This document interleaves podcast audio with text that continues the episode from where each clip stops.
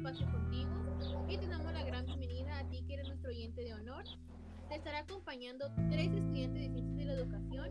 Me presento, soy Joana Macías y a continuación se presentarán mis compañeras. Muy buenas tardes, soy Claudia Cruz. Hola, ¿qué tal? Mi nombre es Mariana Benítez. Y nosotras te invitamos el día de hoy a que nos acompañes en este capítulo donde platicaremos acerca de un tema de suma relevancia que es cómo se ha llevado a cabo la evaluación de los aprendizajes en esta pandemia. Así que vamos a comenzar con este análisis y esperamos que sea de su agrado. Sin duda alguna el año 2020 y hasta el día de hoy ha traído consigo diversas preocupaciones y dificultades para diversos ámbitos del ser humano. Y centrándonos hoy por hoy en el ámbito educativo,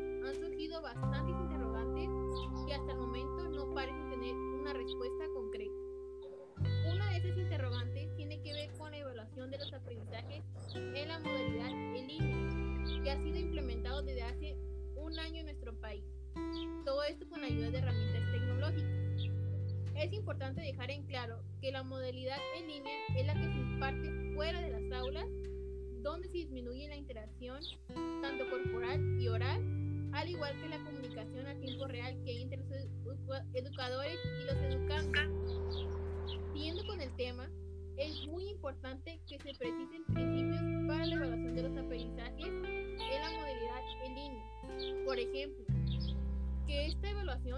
Esté alineada con los fines, con los objetivos, el contenido y a las actividades de enseñanza-aprendizaje de cada materia. También que se debe considerar el conocimiento, las habilidades y actitudes que deben ser evaluadas. Los instrumentos empleados deben reflejar claramente el nivel de logro que alcanzan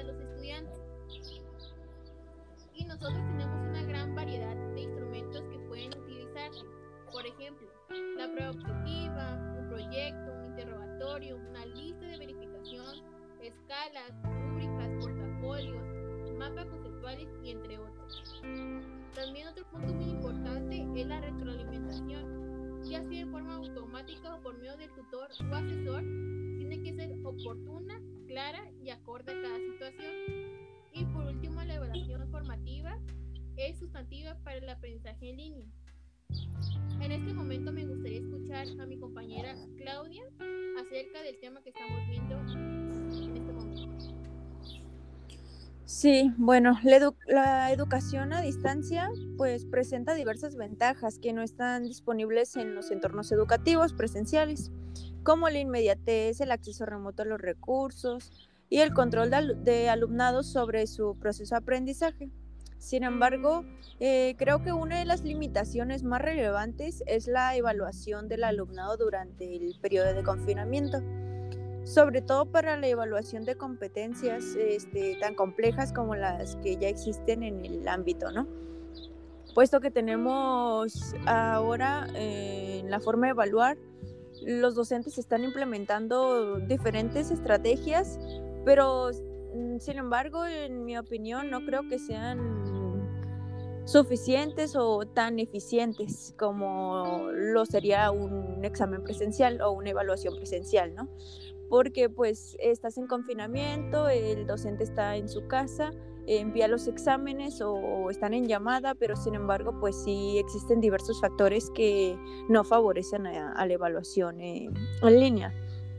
Y este, considero que se deben implementar mejores estrategias o buscar mejores maneras para crear nuevas evaluaciones que permitan evaluar el conocimiento del alumno, que es lo más importante, considero yo, ya que este, ahora que estamos tomando clases a distancia, pues el conocimiento ha disminuido bastante, los alumnos ya eh, no están aprendiendo tal cual como lo harían en presenciales, ya que sería por los horarios que tienen, ya que a unos les dan una, dos horas um, o a otros les dan muchas horas corridas y pues aburren o hay mayores factores que distraen en casa, ¿no? Entonces esto provoca también que el alumno no preste atención y al momento de realizar una evaluación, pues este no no dé no de lo que debería de dar, ¿no?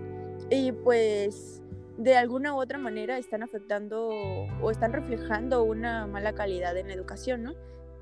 Porque pues sí ha disminuido mucho el conocimiento de los alumnos. Entonces pues sí sería nada más que busquen nuevas maneras o nuevos métodos que, que les sean eficaces para realizar mejores evaluaciones y garantizar el aprendizaje de los alumnos, que es lo más importante. Gracias por compartir tu punto de vista, compañera Claudia. Sí, de nada.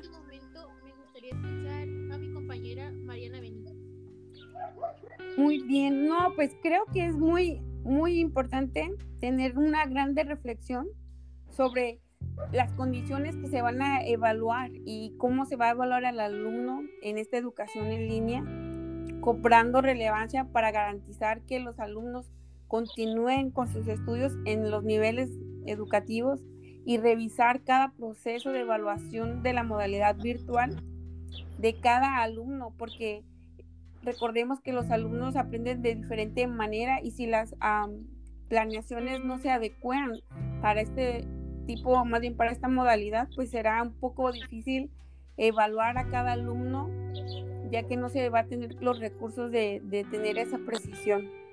Yo eh, en particular miré una, un reportaje de una doctora que me pareció muy importante, que la se llama uh, Katrina Gallardo, que dice así, la modalidad virtual exige mucho más de los profesores, pero también nos permite ser más estratégicos, perdón, más estratégicos y priorizar lo que aprenderán los alumnos. En caso de la evaluación, son los procesos de aprendizaje que se tendrán que ejercitar a los estudiantes y los mecanismos adecuados para lograrlos. Para los maestros se tiene que a estar a revisando constantemente la, la, motivación que tienen a sus, a sus, alumnos para que no se desmotiven y podrán eh, lograr los objetivos que se tienen. Entonces considero que eh, momentos de reflexión para evaluar, pero con bases sólidas en, en este tiempo de pandemia.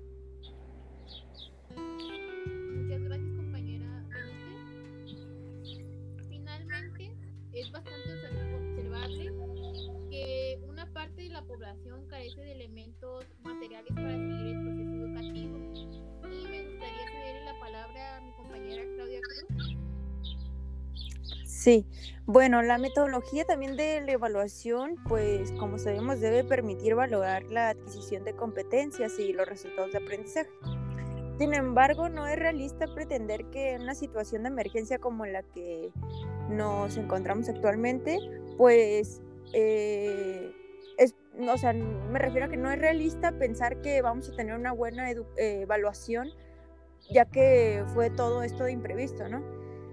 por una parte sí está la justificación de esto, pero y aparte porque hay diversos factores que, que hacen, bueno, que crean dificultades que podrían presentarse en la evaluación online este, durante el confinamiento, como la limitación de los aparatos electrónicos, los problemas en las conexiones a internet, ya que pues no todos cuentan con un internet bueno, este, escasa fiabilidad en la, en la verificación de la identidad del alumno, ya que pues como bien sabemos, en línea es totalmente diferente presencial. No te garantiza que el alumno sea quien está aplicando el examen, a menos de que tenga la cámara prendida, pero si el teléfono no le sirve, pues ya ahí podrían surgir diferentes, este, diferentes dificultades, ¿no?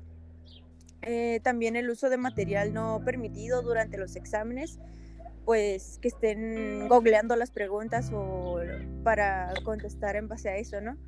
Y también un, un este, plagio de contenidos, entre muchísimas otras dificultades, ¿no? Entonces, para dar fin, sería como que, que mejores estrategias eh, y pues sería yo creo que todo. Eh, Finalmente, pues estas discusiones éticas y estéticas sobre la educación son las que resultan necesarias en estos tiempos. Y pues sería todo de mi parte. Muy bien, gracias. Es momento de concluir. Te damos las gracias y nos vemos en nuestra siguiente emisión. Hasta pronto. Adiós. Hasta luego.